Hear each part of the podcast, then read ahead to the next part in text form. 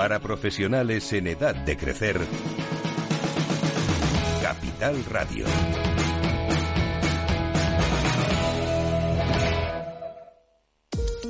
En la era de la realidad virtual y teletrabajo, las empresas utilizan cada vez más los servicios en la nube e Internet se convierte en la nueva red corporativa. Pero la nube no siempre es un entorno muy seguro. Zscaler, con su nuevo y radical modelo Zero Trust, asegura usuarios y cargas de trabajo tanto de aplicaciones públicas como privadas. Descubra más en zscaler.es. Invierte en acciones OETF sin comisiones. Tesla, Netflix, Amazon, Banco Santander, Telefónica, miles de acciones de los mayores mercados bursátiles del mundo y sin comisiones.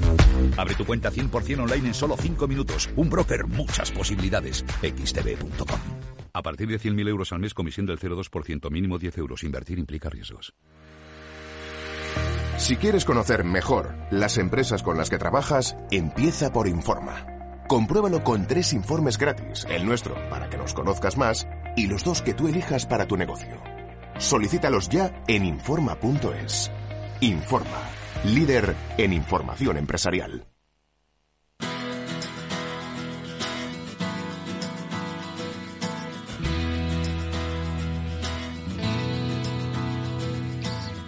Después del trabajo, After Work, con Eduardo Castillo, Capital Radio.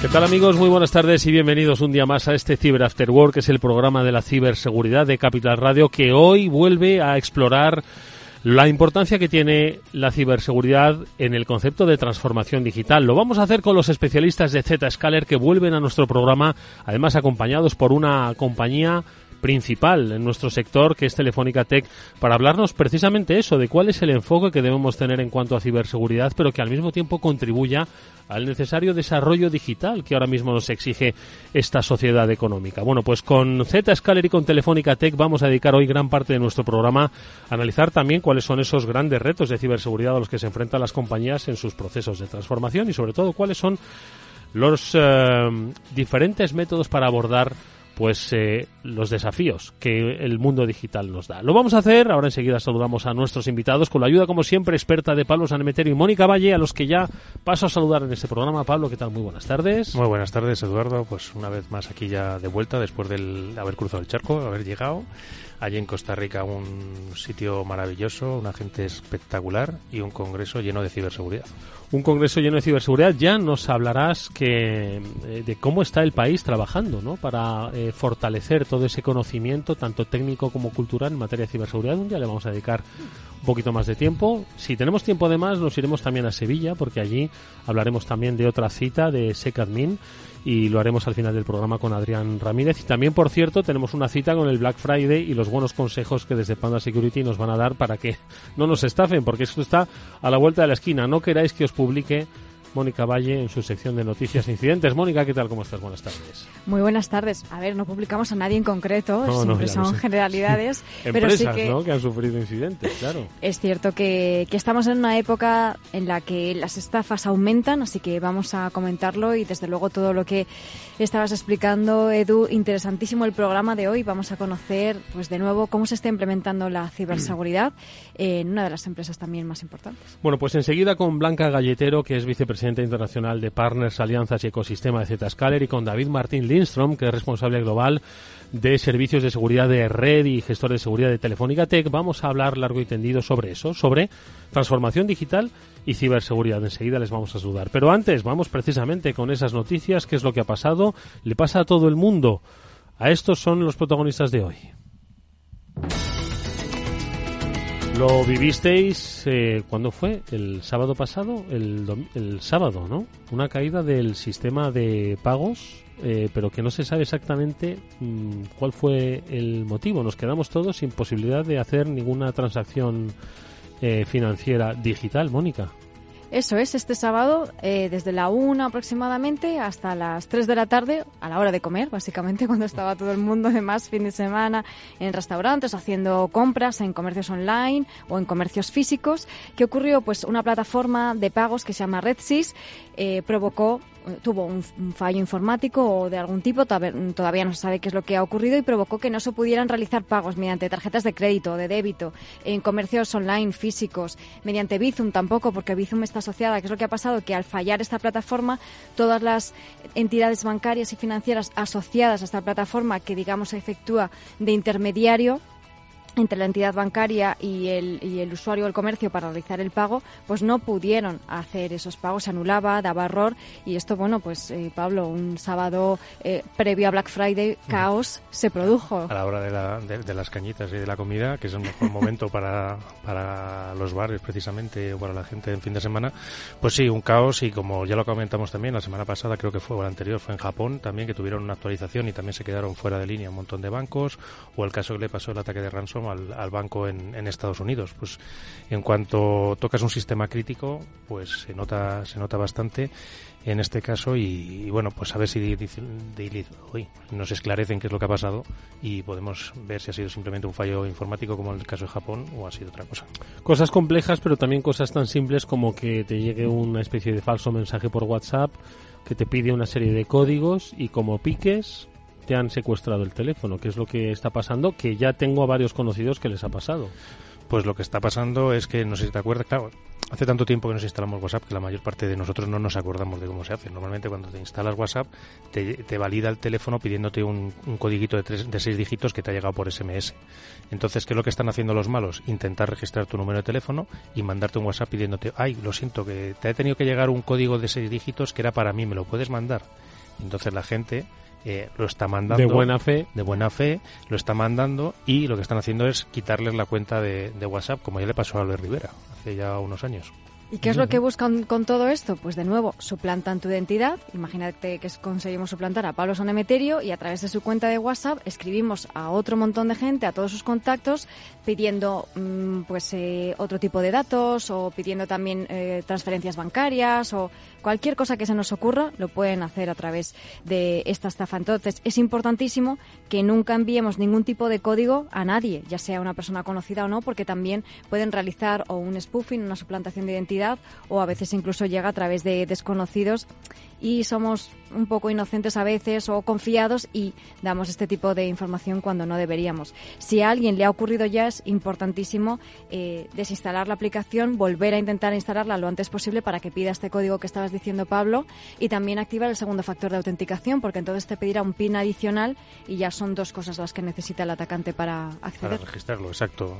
Desinstalando y volviendo a instalar recuperas el control de tu cuenta y también, oye, pues el riesgo de que con tu cuenta aparte de engañar a otras personas, pues que puedan ah, interactuar con empresas y demás, que es que la línea de, empresas de WhatsApp está bastante activa. Una última noticia eh, rápida y es que le puede pasar cualquier cosa a, cualquier persona. Y es que en este caso tenemos un ciberataque que ha robado datos de titulares de mascotas que se habían registrado a través de pues, un servidor en Castilla y León. Pues sí, como decimos siempre muchas veces, eh, nadie está exento de, caer en un, problema de fuga de datos o una vulnerabilidad. Tus datos, los datos de o los de tu por tu perro, los que te obligan además que cada vez hay más obligaciones de registro de datos de los propietarios de las mascotas.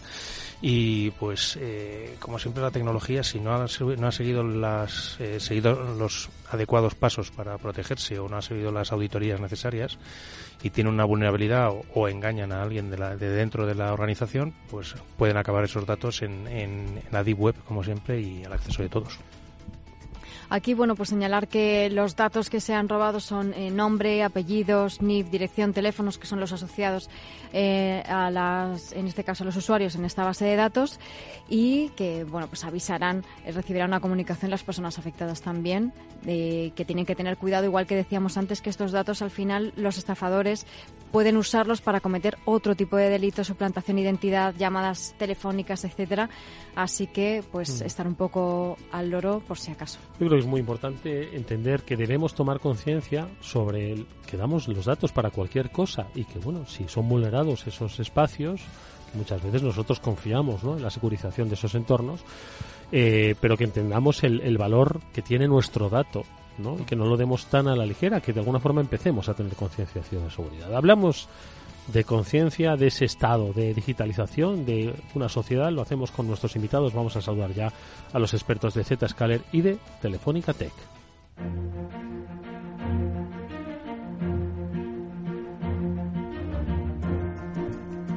Y como os avanzábamos al principio del programa, está con nosotros, repite programa, Blanca Galletero, es vicepresidenta internacional de Partners, Alianzas y Ecosistema de Zscaler. Blanca, ¿qué tal? Buenas tardes, ¿cómo estás? Muy buenas tardes, encantada de estar aquí de nuevo con todos vosotros. Bienvenida igualmente, que Zscaler esté con nosotros nuevamente. Y David Martín Lindstrom es responsable global de Servicios de Seguridad de Red y gestor de seguridad de Telefónica Tech. David, buenas tardes, bienvenido igualmente. Hola, buenas tardes. Muchas gracias por estar aquí. Bueno, hablemos, si os parece, de transformación digital. Eso es algo que, si recordáis, Pablo Mónica, aprendimos cuando eh, vino Zscaler por primera vez a nuestro programa y nos habló no solo del cambio de paradigma que ellos entendían con el concepto de ciberseguridad, sino que decían que la ciberseguridad era la palanca de la transformación digital. Yo creo que era además un, concepto que no habíamos trabajado hasta el momento. Siempre hablábamos de ciberseguridad en materia de securización de entornos, pero no tanto de ese cambio que las empresas están obligadas a hacer. ¿no? Y sí que me gustaría, Blanca, un poco que reivindicásemos ¿no? ese, ese concepto diferenciador ¿no? en ese entorno de, de ciberseguridad, pero sobre todo de ciberseguridad, no solo para securizar, sino también para transformar. ¿no? Absolutamente, muchísimas gracias. Al final nosotros lo que vemos es que eh, la ciberseguridad o la seguridad eh, es un tema de gestión de riesgo corporativo. Estamos hemos escuchado hoy mismo, por ejemplo, tres noticias, pero antes de entrar aquí comentábamos que podríamos contar 100, ¿no? Cada programa. Entonces simplemente cogemos tres de ellas y las compartimos para empezar a evangelizar y, crear capacidades en, la población y que la gente eh, sepa reconocer cuando existe ese riesgo. Tenemos que hacer exactamente lo mismo en las empresas y que la gente y, la, y los, sobre todo las juntas de dirección empiecen a entender que la gestión de la ciberseguridad como riesgo corporativo es una ventaja competitiva si la hacemos bien porque al final lo que estamos haciendo es eh, ir a la parte de gobierno y la parte de gobierno es una parte troncal de todas las estrategias de ESG, ¿no? De Environment, Sustainability, Governance, es decir, toda la parte de sostenibilidad. Entonces, eh, nosotros estamos empujando muy fuerte para que las empresas, independientemente de que inviertan de manera táctica en determinadas herramientas que les puedan ir haciendo falta para eh, necesidades puntuales, eh, tienen que empezar a invertir en la ciberseguridad como una, una aproximación de plataforma. Es más, eh, la última vez, no sé si os acordáis, que yo comentaba el tema de que la ciberseguridad es la primera capa que ponemos por encima de la conectividad. Tenemos aquí a Telefónica, que quién mejor que ellos para hablar de conectividad, ¿no? La conectividad como servicio ha venido para quedarse. Estábamos hablando también antes de entrar cómo las empresas están empezando a eliminar infraestructuras y hardware, porque la red es Internet. Entonces, en este, en este nuevo paradigma tenemos que empezar a educar a los consejos de dirección, primero de todo, para que puedan poner eh, medidas, primero que estén, que estén educados, que sean capaces de poder hacer eh, inventarios de lo que les hace falta hacer, y segundo, que, que, puedan poner medidas no solamente desde el punto de vista de aplicaciones, sino también desde un punto de vista de cambio de, de mentalidad, que la gente tiene que entender los riesgos que se asumen al compartir datos. Eh, al mismo tiempo, lo que estamos viendo es que, por ejemplo, en el mundo de los ecosistemas, aquí estamos dos empresas, nosotros tenemos nuestro, nuestra alianza, nuestro partnership, pero estamos viendo que la generación de ecosistemas de manera puntual eh, está proliferando de manera rapidísima. Las empresas deben de ser capaces de poder tener ese nivel de conectividad y poder eh, ejecutar transacciones de manera segura por encima. ¿Para qué? Pues precisamente para probar nuevos modelos de negocio. Antes teníamos que pasar por eh, procesos de eh, fusiones y adquisiciones de empresas para poder probar modelos de negocio. Hoy en día ya no pasa eso. Lo que estamos viendo es que esa aproximación de ecosistema para negocios B2B, hay empresas que de manera temporal se juntan, prueban un nuevo modelo de negocio y si monetiza, entonces van e implementan. tenemos que ser capaces de tener ciberseguridad eh, por encima de todo esto. Esto te lo da la aproximación desde un punto de vista de plataforma y de crecimiento y esto no es algo que haces en uno o dos años. Tienes que invertir en una tecnología y en un partenariado que te lleve en una transformación digital de varios años de manera conjunta. Mm. David, porque en ese sentido, desde Telefónica, lo que queréis es que las empresas se transformen ¿no? digitalmente y sobre todo que lo hagan en un escenario de seguridad. Danos eh, un poco ese complemento a lo que estaba contando Blanca. Sí, eh, Telefónica al final, Telefónica es ayuda a las empresas en esta transformación digital de forma segura y es un atributo súper importante, como estamos comentando aquí. Igual que hemos comentado de la concienciación del entorno, digamos, personal de cada uno de nosotros, la concienciación, para también atar puntos, como ha comentado Blanca, también atañe a las empresas. Eh, hay que tener una conciencia muy fuerte de que hay que securizar los, negocios. Eh, el objetivo al final es ser resiliente y poder dar una continuidad de negocio de las mismas empresas en esos entornos digitales que por otra parte les da, está dando unas herramientas muy potentes para ser más productivos y más eficientes en su día a día pero el siempre, y ese es el, el que estamos consiguiendo con Zscaler y con Telefónica en este caso, es poder eh, diseñar las soluciones y los procesos de la empresa de forma segura por defecto. La seguridad siempre hay que tenerla en cuenta a la hora de crear los procesos de negocio. Pablo, Mónica, sobre cuestiones de transformación digital. No, yo siempre, a mí, a mí, me gusta siempre la frase esta que decimos de que sin seguridad no hay digitalización, no hay transformación digital, porque irte todos los datos o llevarte toda la tecnología y que luego esté abierto para que cualquiera se los lleve es un problema. Entonces yo les quería preguntar un poco qué creen que es antes, la digitalización, la ciberseguridad o la ciberseguridad en la que facilitará la, el cambio tecnológico es que es antes el huevo la gallina. Yo, si queréis, yo lo que puedo decir es que creo que esto es un viaje que hay que abrir en paralelo. Evidentemente, primero yo veo o visualizo una capa de conectividad y sobre la capa de conectividad luego viene una capa de ciber, ¿vale? Y sobre la capa de ciber, luego tienes que implementar los procesos, tienes que tener las personas, las habilidades para poder eh, implementar esa transformación digital. Entonces yo sí que diría que un primer paso eh, empieza por conectividad y ciberseguridad. David, ¿tú cómo lo ves? al final es, un viaje junto. Ya he comentado antes ¿no? que hay que crear este, esta transformación de forma segura. Por lo tanto, hay que hacerlo al mismo tiempo. Para poder, porque al final el riesgo es muy alto. Lo que estamos asegurando es la continuidad del negocio, un negocio productivo pero seguro. Y por lo tanto, que las nuevas tecnologías como las aplicaciones en la nube o los usuarios que trabajan en remoto nos dan unas herramientas, sí, pero no nos podemos permitir tampoco que sea un riesgo de seguridad, ¿no? Lo acabamos de comentar antes. Los datos es nuestro, nuestro principal valor de la empresa y hay que cuidarlos. Y por tanto, eh, repito, este mensaje de un, diseño con la seguridad desde el día uno. Mm. Mónica. Pues eh, em, estaba escuchando, sí, claro, me parecía muy interesante la seguridad por defecto, desde luego, ¿no? A la hora de desarrollar la digitalización y además en todas las fases, que es un proceso siempre la seguridad, ¿no? Hablabas, Blanca, de conectividad, luego eh, implementar ya la ciberseguridad, personas, habilidades son muchos elementos y me gustaría saber cuando llegáis a, un cliente nuevo, a una empresa, en qué estado suelen estar ahora mismo, en, 2023, cuando llegáis y os dicen, oye, venga, queremos que, nos implementéis esta seguridad, queremos mejorar aquí. ¿Cómo están? Venga, David, que te está señalando Blanca. pues hay, hay, diferente madurez en las empresas, eso está claro. Eh, muchos sí empiezan con la transformación digital sin tener la seguridad en cuenta y viene con un poco como a posteriori. ¿vale? Entonces, eh, se escuchan las noticias, se dan cuenta que aquí tenemos que hacer algo y ahí sí que nos toca, junto con nuestros partners, con escala en este caso, entender la empresa, la necesidad, cómo funciona, cuál es el punto de madurez, precisamente para poder, poder dar esta capa de seguridad tecnológica, pero también de procesos y personas, como hemos comentado. Aquí Telefónica Tech eh, es un gran aliado en cuanto a, ayudar a las empresas de gestionar, prever y responder ante incidentes de seguridad. Eh, nadie puede decir que vamos a estar seguros siempre o siempre protegidos. Por lo tanto, el, objetivo principal es ser lo más resiliente posible con la ayuda de tecnología avanzada y también con los procesos y personas expertas en el área de, ciberseguridad.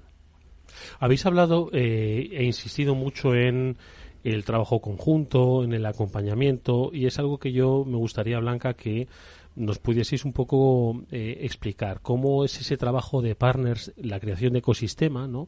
Y por qué crees que es fundamental dotarlo de, de una filosofía propia, ¿no? A la hora de afrontar estos retos que nos definía David, por ejemplo. Pues nosotros lo que reconocemos es que al final la fuerza del ecosistema está en función del valor que cada uno de los nodos aporta. En un modelo de partenariado clásico estamos acostumbrados a las relaciones bidireccionales, donde tenemos una relación, por en este caso Zscaler, telefónica. Pero lo que estamos viendo es que en esta nueva realidad que tenemos, la ciberseguridad, la conectividad, la transformación digital son viajes mega complejos. Entonces, aquí es lo que estamos viendo es la necesidad de poder desarrollar relaciones multidireccionales. Es decir, ahora mismo estamos nosotros dos sentados aquí, pero cuando vamos a ver a un cliente, un cliente no habla solo con nosotros dos, habla con un ecosistema de partners alrededor mucho más amplio, ¿no? Entonces yo veo que esta es nuestra responsabilidad, como en este caso nosotros eh, proactivamente nos estamos aproximando a, a parte del ecosistema para intentar generar eh, esos aceleradores que hacen que la vida de los clientes sea más fáciles. Antes hemos comentado, habéis, eh, ante la pregunta de eh, qué niveles de madurez tenemos, ¿no? Nosotros tenemos, claro, vemos todo el espectro. Hay clientes que vienen a nosotros que estamos, mm, vamos, somos una empresa que se considera muy especializada en esto y están súper avanzados. Pero claro, luego también tenemos que empezar a generar soluciones para aquellas empresas que no son empresas que cotizan en bolsa, ¿no?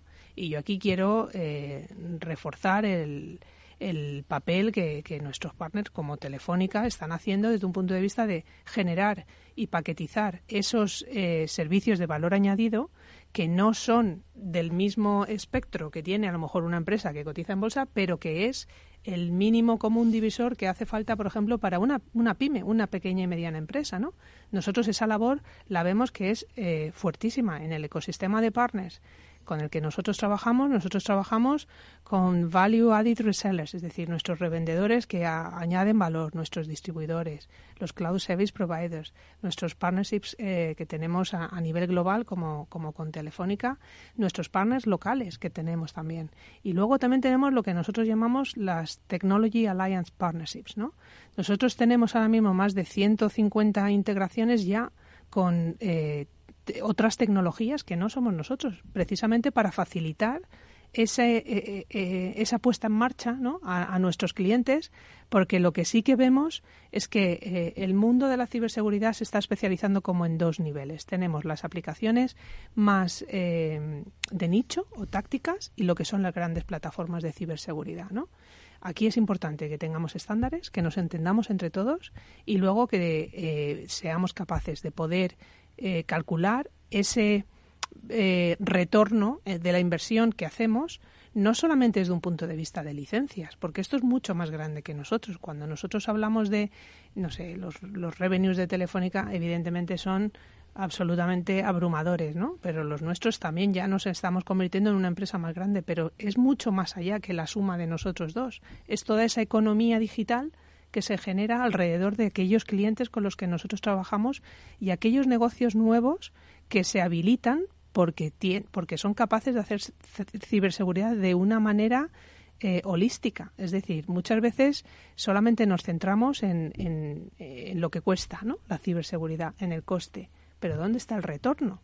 Y yo creo que ahí, desde un punto de vista de generación de ecosistema, estamos haciendo un trabajo muy interesante para precisamente ayudar a los clientes a poder monetizar esa aproximación de ecosistema amplio, donde esto no va solamente de nosotros dos más el cliente, esto va de nosotros dos más lo que sea mejor para cada cliente.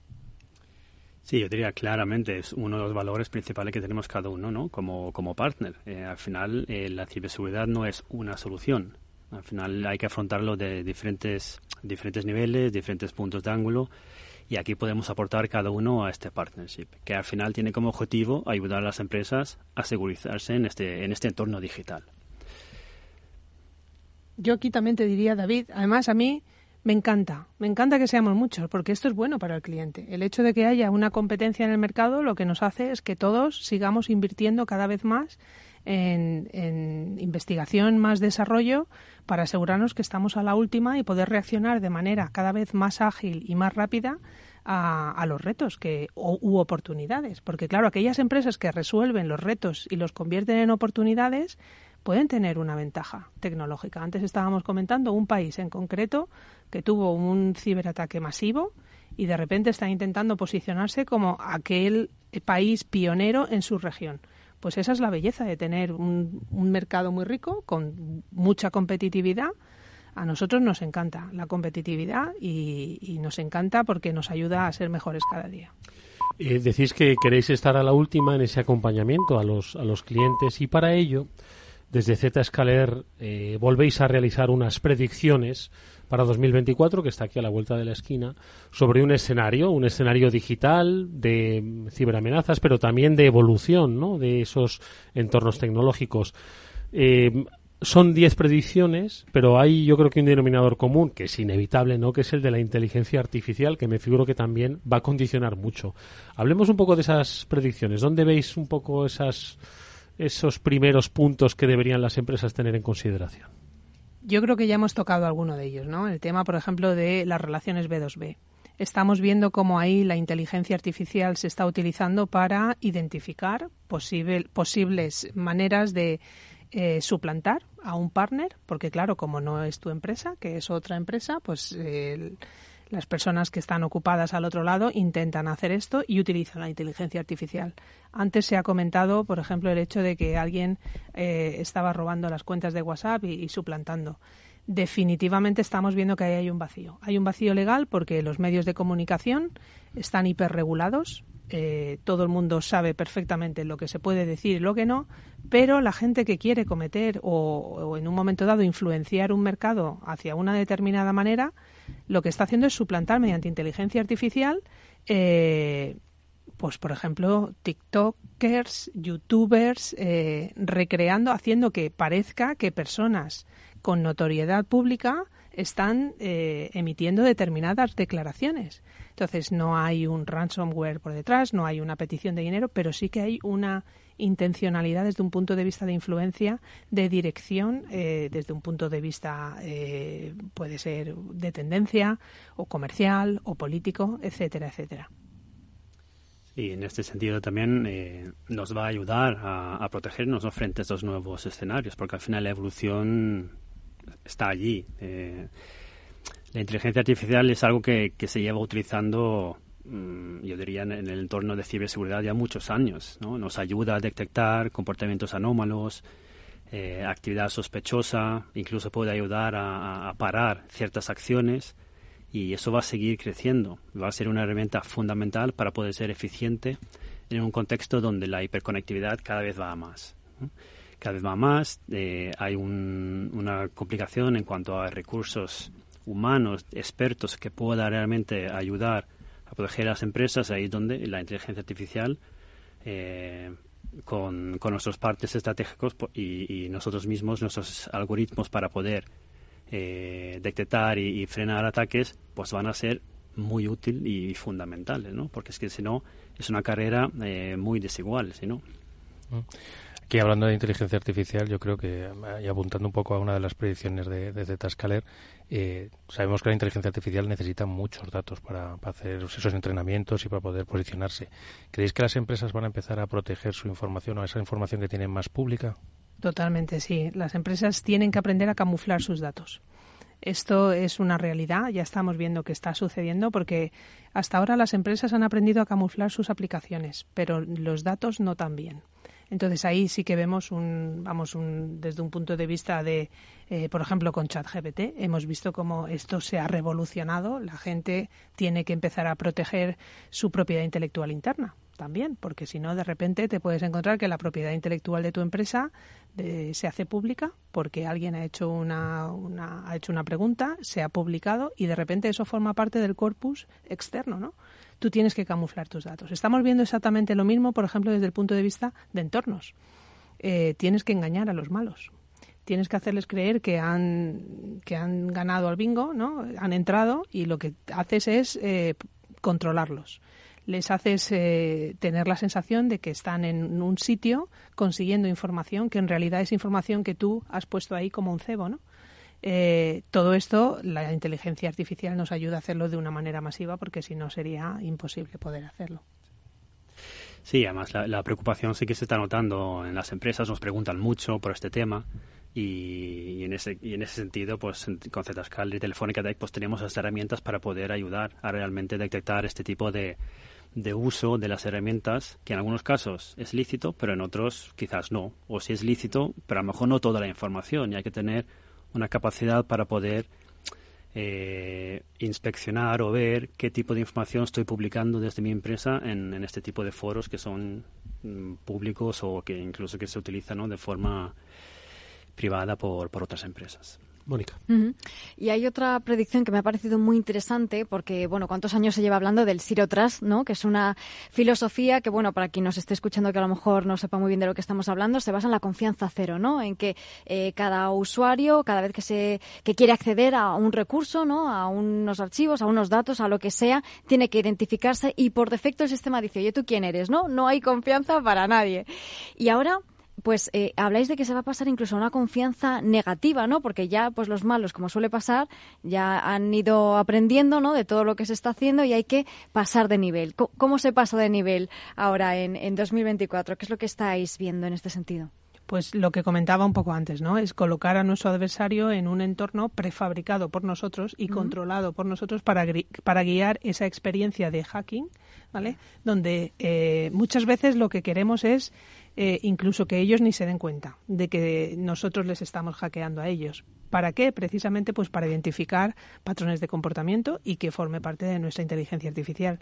Ahí hay multitud de mecanismos que si queréis un día podemos venir y hablar más en profundidad. Solo de esto, ¿verdad? Sí, sí, porque es, es un tema apasionante que a, las empresas ahora mismo les fascina un montón, porque claro, eh, ya no va solo de parar el ataque, sino va de eh, dejar que entre el atacante y controlar su navegación y de esa forma hacerse más fuerte, ¿no? Conocer sus técnicas, sus métodos y de esa forma pues, poder aplicar un, un cero trust, confianza cero más eficiente y dinámico, porque todo el resto vas a tener información para poder ir mejorando. va, ligado mucho con, lo, con la concienciación. Al final, como dices, Mónica, es un concepto mm, casi una filosofía, ¿no? Es no te doy de confianza cero y me, me, tienes que demostrar quién eres, que tú tienes acceso, etcétera para tus datos, para acceder a la red eh, y teniendo en cuenta además otro tipo de aspectos como desde dónde te conectas, qué tipo de dispositivo tienes, has instalado los últimos parches, es decir, ya es una filosofía mucho más amplia eh, y que, a ver, bueno, que toca pues, varios, varios elementos, varias dimensiones. Ahí son 10 predicciones, eh, nos quedamos con unas pocas de ellas. y a mí hay una que en realidad ya nos la ha dicho Blanca al principio. Las empresas están empezando a a soltar lastre de infraestructura, ¿no? Hay diferentes condicionantes, tanto tecnológicos como financieros, que hacen que vivamos todo prácticamente en la nube y es, creo que, mucho más eficaz, mucho más eficiente, pero que entiendo que crea unos nuevos escenarios eh, de estrategias de seguridad, ¿no? Y es algo que lo veis como tendencia creciente. Totalmente sí. Lo que estamos viendo es las empresas están tomando decisiones. Al final aquí hay dos, hay dos velocidades, ¿no? Tú puedes hacer evolución o revolución. Hay empresas que están evolucionando, pero hay otras empresas que están planteándose la revolución. Es decir, vamos a dejar los dispositivos, vamos a dejar las infraestructuras y vamos a probar el paradigma de conexión como servicio en modo greenfield. ¿no? ¿Por qué? Porque muchas empresas lo que están haciendo es pensar cuál están eh, muchas empresas lo que están haciendo es pensar cuál es la empresa que de aquí a tres cuatro años puede desbancarme es decir, eh, puede ser la empresa que me saque del mercado y ellos mismos convertirse en esa empresa. Empezar desde un greenfield, empezar a construir ese paradigma de empresa que no les permite el legacy que tienen para cuando sea el momento adecuado coger y dar el salto si es necesario.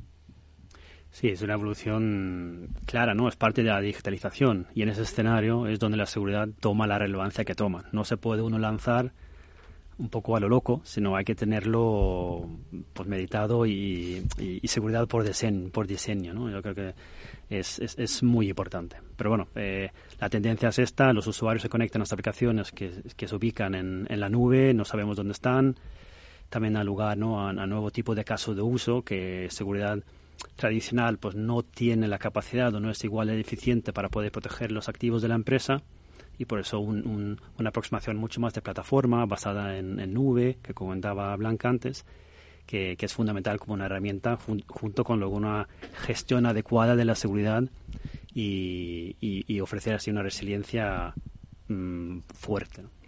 Yo aquí también lo que me gustaría añadir es, eh, tenemos que ser capaces para poder dar ese salto completamente de proporcionar eh, una garantía de niveles de servicio.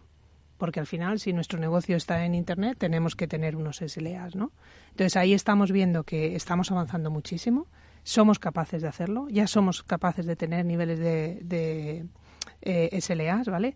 Y también lo que estamos viendo es que la, la tecnología 5G que es otra de las predicciones que vemos, aún eh, nos está pasando con la adopción de tecnología 5G lo que nos pasaba eh, un poco hasta ahora con los temas de ciberseguridad, ¿no? que las empresas han empezado a ir adoptando poco a poco y ahora ya de repente vemos que esto está maduro. Con 5G estamos, em, estamos empezando a ver casos de uso donde las bajas latencias están ayudando a, poder proporcionar estos, estos niveles de servicio. Entonces, yo aquí veo que van a venir muchísimos casos de uso que están por descubrir, que aún no sabemos cuáles son, pero que eh, evidentemente las empresas están, están invirtiendo un montón.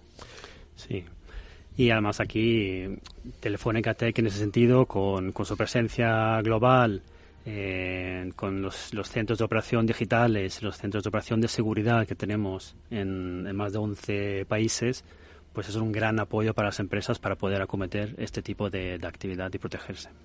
Me quedo con una última, ¿vale? Una última reflexión que os pido y es, eh, también lo decía Blanca al principio, nos ha desvelado sin, sin decirlo esas previsiones, ¿no? Y es el compromiso de los consejos de dirección con respecto a la ciberseguridad. Una décima eh, previsión es la que dice adoptar un enfoque estratégico en lugar de ciclos de vida de inversión. Esto yo creo que mm, se dirige directamente ¿no? a esos comités de dirección en los que, oye, tenéis que tener una participación además muy determinada ¿no? con respecto a las estrategias de ciberseguridad. Totalmente. A ver, aquí al final nosotros lo que hemos hecho ha sido el publicar también, como si dijéramos, una, siete, una serie de recomendaciones.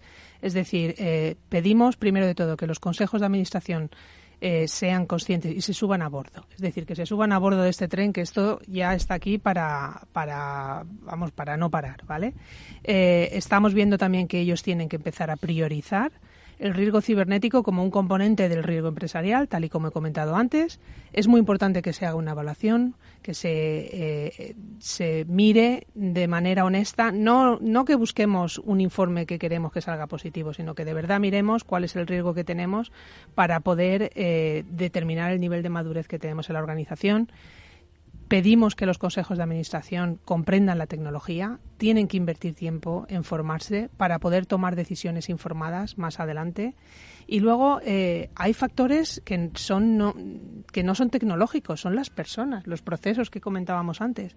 Tenemos que asegurarnos que existe una consistencia y una coherencia entre lo que se aplica, por ejemplo, no solamente internamente, sino también externamente con esos partenariados que podemos tener desde un punto de vista de, eh, de ampliación de ecosistema. ¿no?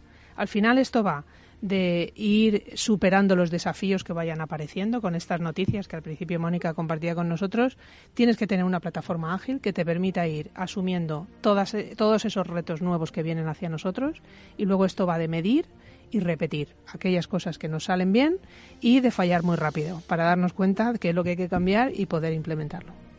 Sí, en definitiva, y, esto se hace como, como un viaje, ¿no? No, no, no necesariamente se hace todo del, de, un, de un primer paso, pero sí es importante meterlo dentro de la estrategia de la empresa y, y, aquí pues definir diferentes hitos que se pueda ir implementando en un viaje hacia una mejor y más segura empresa. Bueno, pues yo creo que hoy hemos eh, vuelto a poner sobre la mesa que la ciberseguridad, con sus complejidades técnicas que siempre Pablo se encuentra, se encarga de recordarnos que existen, en realidad es un, es un, es un componente clave para el futuro de las empresas, de las empresas en un mundo digital. Nuestros invitados hoy, Blanca Galletero, vicepresidenta internacional de Partners, Alianzas y Ecosistema de Zscaler, y David Martín Lindstrom, responsable global de servicios de seguridad de red y gestor de seguridad de Telefónica Tech, pues eso nos ha dejado muy claro cuáles son los, eh, las estrategias que las compañías deben adoptar en materia de transformación digital que implica sí o sí una visión eh, mucho más global, holística sobre la ciberseguridad. Blanca y David, gracias por vuestros buenos consejos. Eh, mucha suerte con el trabajo, porque creo que son grandes retos los que nos los que nos esperan. Nos vemos próximamente en otro programa. Muchas gracias a Muchas gracias a vosotros. Muchas gracias. Nosotros hacemos una brevísima pausa y seguimos hablando de consejos en esta ocasión para comprar bien en el Black Friday.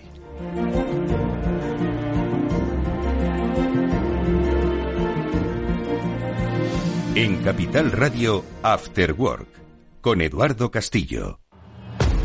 Un consejo, si inviertes en bolsa esto te interesa, XTB, tu broker con más de 15 años en España, tiene la mejor tarifa del mercado para comprar y vender acciones y ETFs. No pagues comisiones hasta 100.000 euros al mes. Si inviertes en bolsa o quieres empezar, más sencillo imposible, entras en xtb.es, abres una cuenta online y en menos de 5 minutos compra y vende acciones sin comisiones, además con atención al cliente las 24 horas al día. ¿A qué estás esperando? Miles de clientes ya confían en xtb.es, un broker, muchas posibilidades. A partir de 100.000 euros al mes la comisión es del 0,2%, mínimo 10 euros, invertir implica riesgos.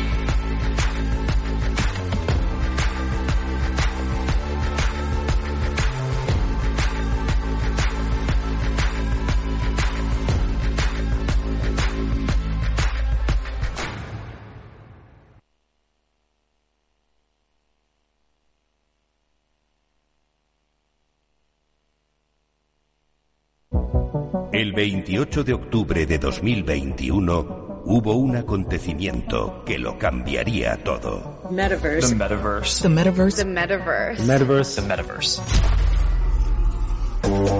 Llega a Capital Radio la nueva temporada de Metaverso en la Frontera. Los lunes de dos y media a 3 de la tarde navegamos por la actualidad tecnológica, Web 3, Metaverso, inteligencia artificial y mucho más. Con Selena Niedbala. No te lo puedes perder, porque lo que pasa en el metaverso Se queda en el metaverso.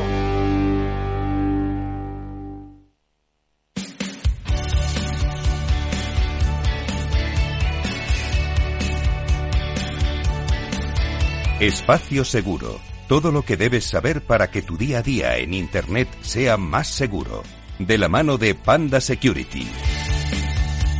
Bueno, pues hoy le pedimos a Hervé Lambert, nuestro experto de Panda Security, que nos eh, prevenga un poquito de Black Friday, porque yo no sé, chicos, si vosotros estáis saturados ya solo con la información de ofertas que hay. O sea, me parece una pasada, es que se, se multiplica. Necesito ChatGPT para que me ayude. Claro, básicamente. Le puedes preguntar, oye, ¿qué me compro en Black Me Friday? compro. ¿Cuál es la mejor oferta? ¿no? Recomiéndame a ver Y yo creo que explota. Bueno, pues yo creo que precisamente este escenario de sobreoferta es lo que tenemos que vigilar en materia de ciberseguridad. Hervé Lambert, ¿cómo estás? Buenas tardes, Hervé. Hola, muy buenas tardes. Oye, yo creo que aquí es donde radica uno de los principales riesgos, ¿no? Que haya tanta oferta que no sabemos ni de dónde viene. Todo el mundo se suma al Black Friday. ¿Qué hacemos? ¿Qué, qué, qué, qué- actitud adoptamos?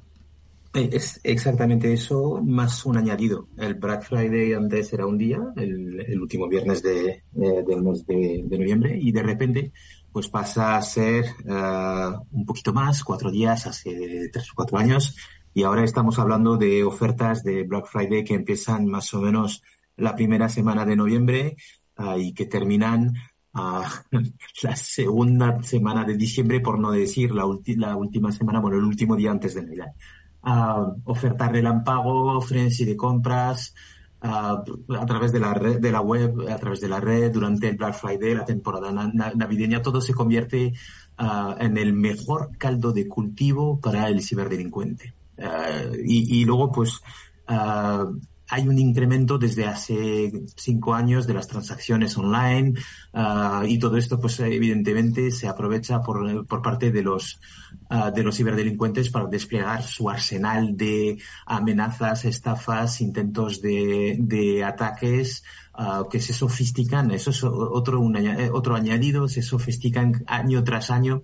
Ah, la ingeniería social eh, es eh, brutalmente eficiente, el despliegue de malware se hace cada vez mejor, la inteligencia artificial les ayuda a ellos también.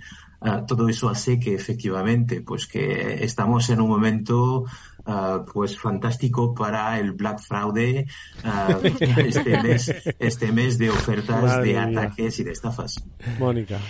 Ayer ves que lo has dicho fenomenal, el back fraude, porque vamos a ver, hay tantas estafas, hay más estafas casi que, que ofertas, y ya es decir que como decías ya no es el viernes, sino que es la semana o el mes entero, ¿no?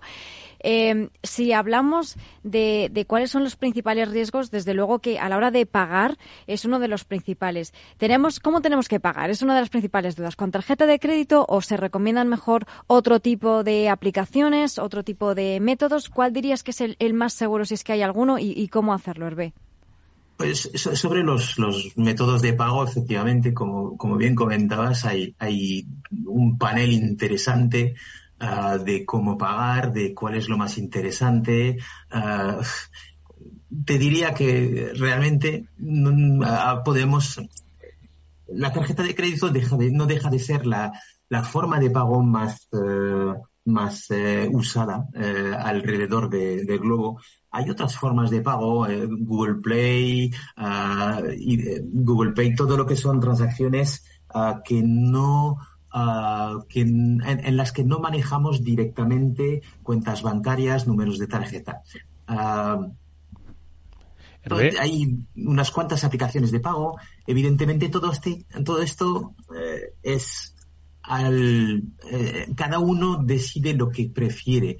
Uh, yo te digo claramente una cosa. Eh, a la hora de, de, elegir entre las tarjetas o las aplicaciones de pago, creo que cada uno eh, debe de elegir en función de sus gustos, en función de la comodidad o la tranquilidad, la confianza que le da cada forma de pago que tenemos entre manos. Yo desde luego creo que uh, las tarjetas virtuales son, son una forma de pago que yo utilizo mucho y que recomiendo.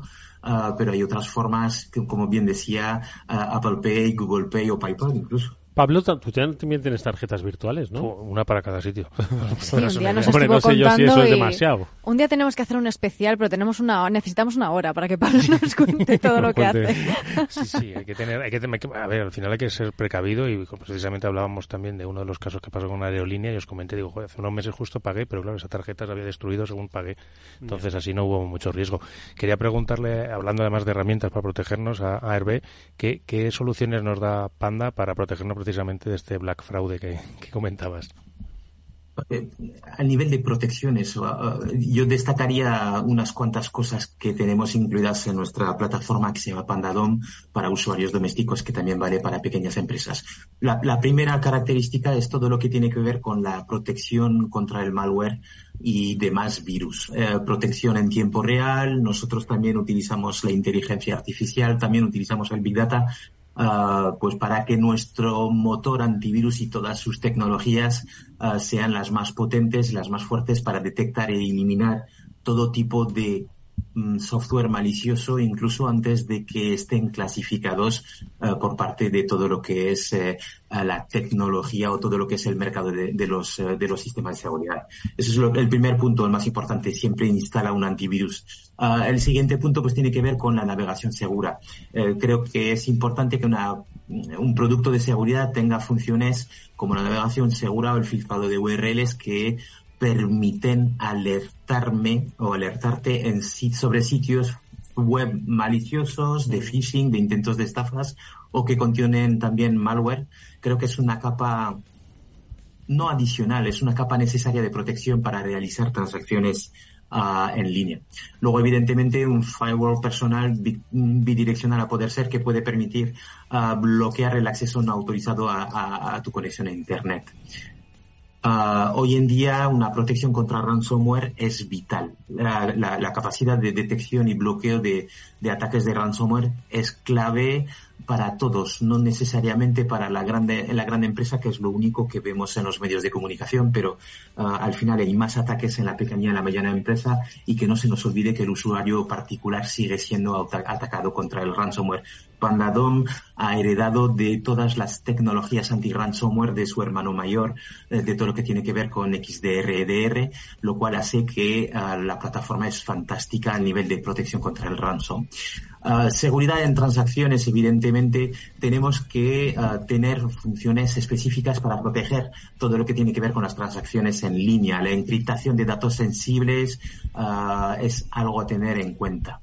en el caso de los niños, que no se nos olvide que el control parental viene muy bien, viene muy bien para saber monitorizar lo que hacen los niños o directamente bloquear e evitar que ellos también ah, sean partícipes del Black Fraude ah, y que nos hagan pues un 8 en nuestra, en nuestra contabilidad. Ah, y luego, pues que no se nos olvide todo el tema de actualizaciones del software que está instalado en nuestros dispositivos y, como no, el gestor de contraseñas y sistemas de autenticación de dos factores. Eso es para mí lo imprescindible que debe de tener un producto de seguridad mm. para que ah, también eh, eh, durante el Black Friday, incluso la campaña de Navidad, estemos seguros. Y sobre todo lo que subyace toda tu conversación, Hervé, sentido común. Es lo que hoy nos has querido traer y lo seguiremos con bastante buen criterio. Como siempre, ha sido un gusto escucharte, Hervé Lambert. Tendremos mucho cuidado con este Black Fraude. No vayamos a darnos un susto. Hasta muy pronto, Hervé, y gracias. Hasta pronto, buenas tardes. Bueno, venga, tened muchísimo cuidado allá donde vayáis. Y si no, id a donde está el conocimiento. Nosotros nos vamos a ir a Sevilla porque Secazmin, Pablo, que comienza y allí estarás. Viernes y sábado y ahí estaré yo con, con, los organizadores y con todos los máximos ponentes que tenemos. Como se suele decir, Adrián Ramírez, ¿qué tal? Buenas tardes. En un pitch, ¿nos puedes decir qué vais a ofrecer en Sevilla? Cuéntanos. Pues en Sevilla ofrecemos muchas katanas, ninjas y samuráis. Vamos, ese es el emblema de, del Secatmin, de esta com, que se celebra en Sevilla el día 24 y 25 de noviembre. Y básicamente mm, nos dedicamos a que se divulguen temas de seguridad ofensiva como, como defensiva. Básicamente esa es la filosofía del, Congreso. Divulgar y llevar la ciberseguridad a Andalucía. ¿Y coordenadas, Adrián, de dónde va a ser y qué destacarías? Muy rápido. Pues mira, eh, este año lo vamos a celebrar en, en un instituto, nos volvemos, pues se llama Academy. Volvéis al cole, sí señor. Sí, todas las aulas que tienen. Pues la idea es que la gente no solo escuche charlas magistrales, sino que, que se lleve conocimiento, que aprenda, que practique. En concreto es en el IES Martínez Montañés. Eso está en la calle Fernández de Rivera, número 17. Vamos, pero buscáis eh, IES eh, Martínez Montañés y lo vais a, a localizar eh, en la zona de Nervión, de, en Sevilla. Genial. ¿Y qué ponencias destacarías? Sí. ¿Qué ponencias? Venga, sí, algún un par de ponencias. Pues que son todas muy buenas. bueno, hay algunas interesantes como Hunting the Zero Days con AFL, que, que, suena y promete bastante. Luego tenemos a nuestro amigo David Marugán. Hombre, claro. Sí, da, da, David Marugán y, y, y Jorge, que estarán pues dando una ponencia sobre, sobre los OPSEC en viajes de seguridad operacionales. Eh, tenemos también algunas charlas técnicas sobre movimientos laterales, temas sobre creación de infraestructura en, en, por ejemplo, en lo diré, creación de infraestructuras de, de command and control en, y evasión. Eh, bueno, tenemos a, al mucho especialista y muy bueno, entre, ¿sí? entre otros me atrevo a decir que Pablo Sanemeterio nos dará buena cuenta de ese conocimiento que vais a desarrollar este próximo fin de semana en Sevilla, Secadmin. Adrián Ramírez, su organizador, nos ha acompañado.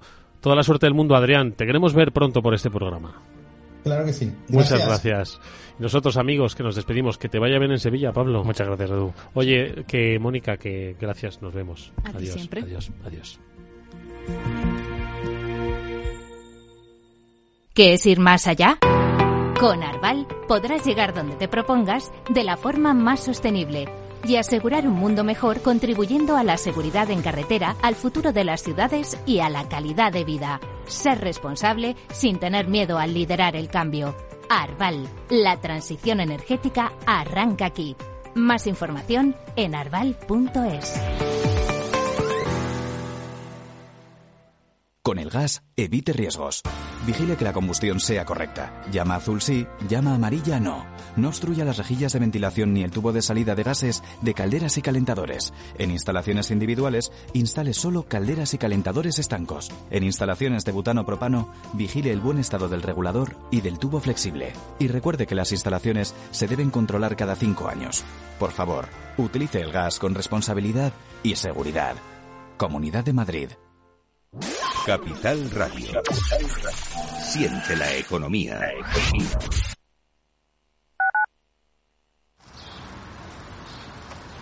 Reparar esa bici que llevaba tantos años en el trastero para salir a dar una vuelta es un plan redondo. Como el plan que tenemos en la Comunidad de Madrid, en el que contamos contigo para darle muchas oportunidades a los residuos. ¿Te sumas a la economía circular? Comunidad de Madrid. En la Comunidad de Madrid tenemos un compromiso. Erradicar la violencia contra la mujer. Servicios de atención psicológica, profesionales de asistencia jurídica, recursos de atención social, atención a los menores, forman una amplia red de recursos con la que contamos para atender a todas las mujeres que sufren violencia. Pacto de Estado contra la Violencia de Género, Ministerio de Igualdad, Comunidad de Madrid. Capital Radio siente la economía.